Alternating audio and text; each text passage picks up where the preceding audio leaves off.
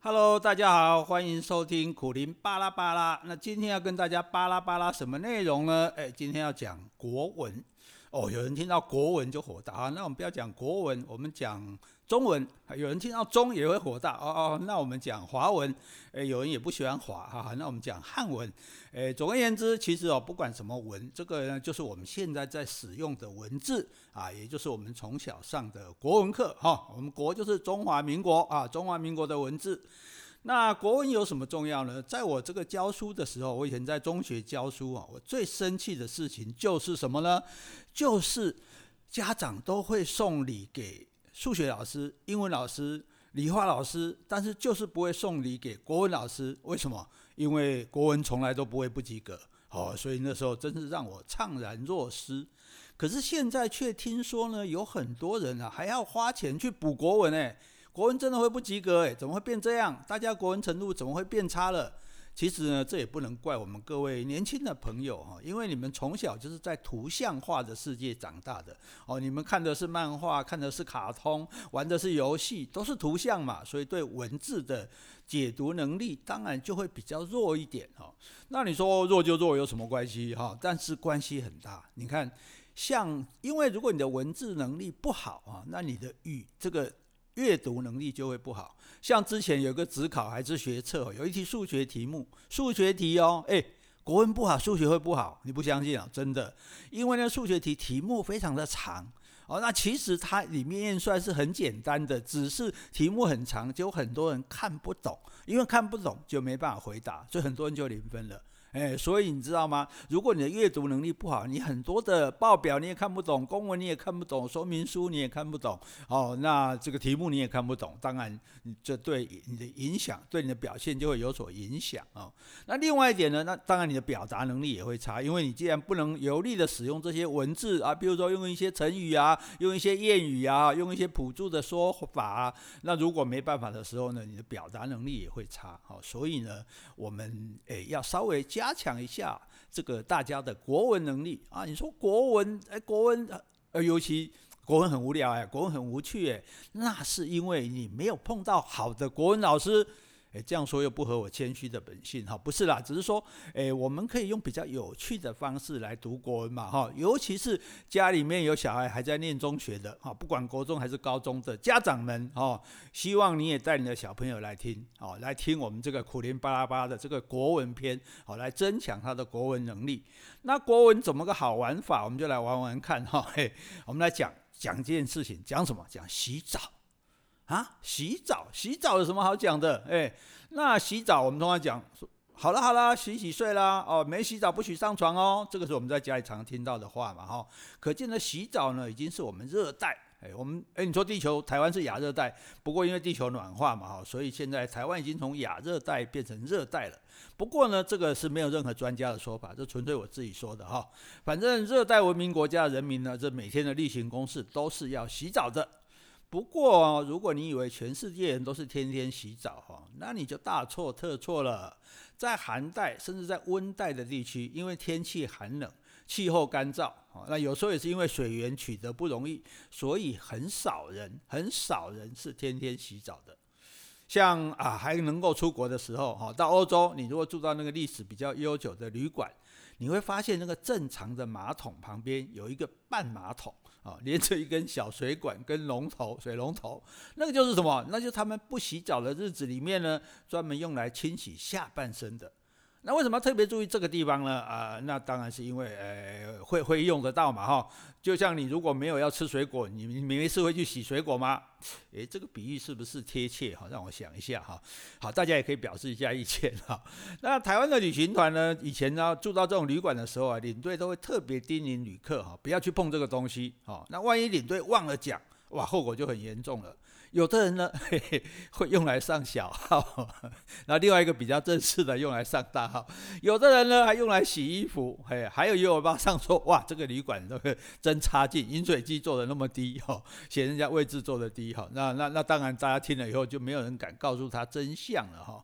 诶，那你说，诶，那欧洲是蛮夷之邦呢，这么不卫生哦？其实不是呢，我们古代的中国人哦，也不是天天洗澡的。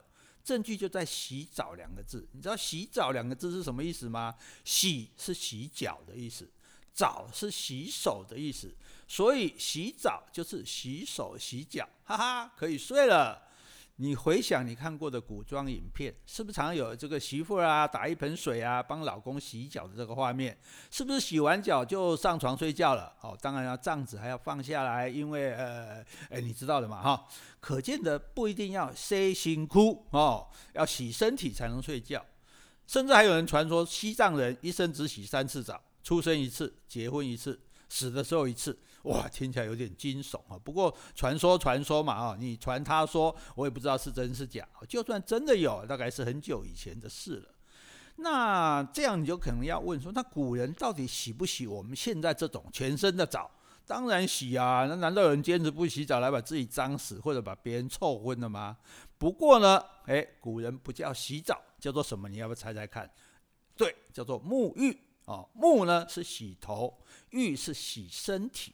这个是生活中的大事诶，因为古代没有那么方便，水龙头打开就有热水就可以洗哦，所以做晚辈的呢，三天要烧一次水给父母亲洗头，五天呢要烧一次水让他们洗身体哦，三沐五浴哦，这是有规定的哦。当然啦，这个所有的规定都是用来违反的。嗯诶，这一句很像格言哈，赶快抄起来。所有的规定都是用来违反的哈。那并不是每个人都会乖乖照做啦。那不是规定做官的不能贪污吗？可是这些年来，贪官们前仆后继，有的关入铁窗，有的逃往海外。也很奇怪哈。每次判刑定谳要抓人坐牢了哦，他们就会很有默契的跑掉啊。这这不关我们的事哈。那还有很多根本没有抓到的啊，所以管你什么规定呢？像中国，光是一个海南岛海口市的市委书记。大概相当于我们的桃园市长吧，一个人就可以贪污一兆六百亿台币，一兆六百亿耶！哎，什么规定？共产党不是还有什么双规吗？都归到哪里去了？哈，不过哈，我们回来讲洗澡，很拍谢哦，因为这个懂得太多啊，不是啦，就是学的太杂了哈，所以很容易跑题哈。那古人沐浴这件事情真的是大事，比较讲究的会用香草来煮那个水。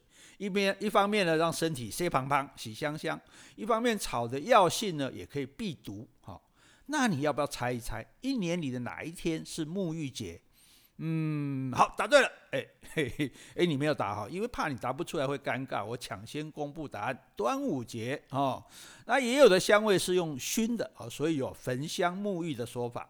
然后呢，就要沐浴更衣。哦，当然是全身洗干净了才会换衣服啊。如果只是洗澡。啊，记得哈，就是洗手洗脚，那干嘛要更衣呢？哈，所以呢，屈原先生，对对对，就是吃粽子划龙舟的那一位，他还说：新沐者必弹冠，新浴者必正衣。哇，这边要添污了。哦，这个其实很简单，就是说刚刚洗过头的，一定要把帽子上的灰尘弹一弹。啊，冠就是帽子。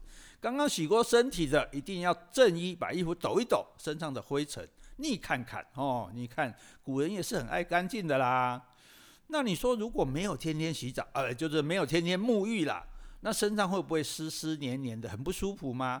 其实你如果在台湾爬过高山的，你就知道，高海拔也就等于高纬度的地方比较干燥，不容易流汗。就算有汗呢，也干得很快，不会黏腻。你如果去爬玉山啊，或是雪山啊，确定两三天都没得洗澡，难过吗？一点也不难过。绝对不会比看到满山遍野，呃，没事好。那顶多呢，下山后再到东埔啊或者礁溪去泡汤就好了。好，那比起洗澡和沐浴哈，泡汤这个名词就是一个美丽的误会了哈。因为中国古代呢，把热水叫做汤啊，东西如果掉进热水里面就会损坏嘛，不能用了啊。当然涮涮锅是例外了哈。所以泡汤就代表完蛋的意思。那日本的汉字呢，承袭中文，它把热水叫做汤。啊，例如京都有名的汤豆腐，那就是热水煮豆腐，诶，不是豆腐汤哦。我第一次到京都啊，就迫不及待在一家餐厅里点了有名的汤豆腐定食，结果花了日币一千五，只吃到什么一碗白饭，一个锅里煮的两块豆腐和一点点酱油。啊，真的是欲哭无泪啊！哎，浴场啊、温泉啊，也都是提供热水的，所以都有大大小小的汤字哈。所以在日本，你如果看到钱汤的招牌哦，你不要以为是泡在钱里面哦，哈，享受百万富翁的滋味哦，那是给家里面没有浴室或者浴室太小的人来付钱洗澡的公共澡堂了哦。尤其哈，女生千万不要去洗这种公共澡堂。因为里面的大众池，它虽然是男女隔开的哦，可是有一个高高的位置，可以同时监视到两边的浴场。而坐在上面的，通常就是一位老头子。天啊，世界上还有比这更好的工作吗？嘿，我这样讲好像一个老不休哈。好，所以女生进去洗澡呢，也铁定会被他看光光，这亏大了哈。那台湾人呢，喜欢到日本泡温泉，那日子久了，干脆就把泡温泉直接叫做泡汤哦。好在这个顶多算是在煮蛋吧，哈，不至于完蛋哈。那家也大家也就将错就错，相言成习了哈。那你看，洗澡、沐浴、泡汤，都说明了什么？说明了人是活的，那文字语言也是活的，都是会不断变动的。哎，那你要睡了吗？先去洗个澡吧，哈。那如果是两个人要洗澡，当然最好是洗鸳鸯浴哈。哎，那你不要觉得这没什么特别哦，这在中国古代是不准的呢，规定是夫妻各洗各的哦。等一下要怎么样是另一回事，但是就算是为了省水，也不可以一起洗，要严于男女之防。哦，也不知道这到底算是礼貌还是虚伪了哈。反正中国人很给先就对了啦哈。拿起千枚飞弹对着你，还说要跟你和平相处啊，就好像黑道流氓拿枪指着你，然后说：“哎，做个朋友吧。”你能说不吗？哎，我又说到哪里去了哈？好，那至于洗澡洗到出名的人物哦，大家不约而同的就会想到杨贵妃。其实听说她本人哦，并不是那么爱洗澡，因为她体积大，浪费水。他每一次春寒赐浴华清池，哈，长安城就会淹水。好了，别闹了啊！总之呢，都是无聊的文人白居易哦，在《长恨歌》里面写什么温泉水滑洗凝脂，哦，这一来说明呢，华清池真的有温泉，因为我们真正啊知道，真正的温泉水洗起来说皮肤是滑滑的。那把美人的丰腴形容为凝脂。凝结的脂肪哦，真的是太传神了。那这个热水泡久了头会昏嘛？于是呢，我们杨贵妃就侍儿扶起娇无力。你看一个湿哒哒的胖妹妹哦，居然还娇弱的要宫女搀扶才起得来。此情此景，岂不是能够让皇帝色心大起？那很可能诶，没事就逼他去洗澡哦。洗完澡当然就还有这个余兴活动嘛哈。那这一下呢，就换皇帝爬不起来了哦，所以就从此君王不早朝了哦。不过我觉得唐明皇应该没有那么虚啦，可能是那个他哦，诶，自己身体的一部分还被在那个睡梦中的胖妹妹把他压住嘛，哦，所以他才爬不起来的哈。反正他不起来就不用开朝会，不管大臣、侍卫或者太监，大家都开心哦。就像公司老板不在的时候，大家不是心情特别好吗？所以呢，还是那句老话，术业有专攻。哎，你看洗澡洗得好哦，不止自己荣华富贵哦，全家人都鸡犬升天。哎，所谓兄弟姐妹皆裂土，什么叫裂土？就是都有分到土地哦，都有分到好处了哦。我这个找的 CP 值呢，真的是很高哦。那后来安史之乱，哦，唐明皇也就是这个唐玄宗，在马嵬坡呢，不得已就下令杀了杨贵妃。哦，杨贵妃就婉转而美，马前死。这个呢，又是中国历史上的坏习惯。做皇帝的乱搞，等到事情摆不平了，就赖给女生啊，不是赖了啊，是赖给女生哈、哦。像商纣王就是被妲己诱惑的，周幽王就说是被鲍氏迷乱的，安禄山造反，大家逃难逃得一肚子火，那就一定要找一个杨贵妃来消气。难道最该死的不是皇帝本人吗？哎啊，所以这个再说了啊。然后呢，又是那个文人白居易乱写。既然在《长恨歌》里写说他们两个人在海上的仙山约会，诶，杨贵妃居然没有死，而且还神通广大逃到日本去了，刚好这种可怜，那你不相信吗？可是哈、哦，日本京都啊，真的有杨贵妃庙诶，那日本人没事干嘛拜杨贵妃？显然人家是真的来过啊。诶，顺便跟你讲，日本也有徐福庙，所以徐福带着五百个童男女也来过日本哦。那至于杨贵妃她是怎么死装死的？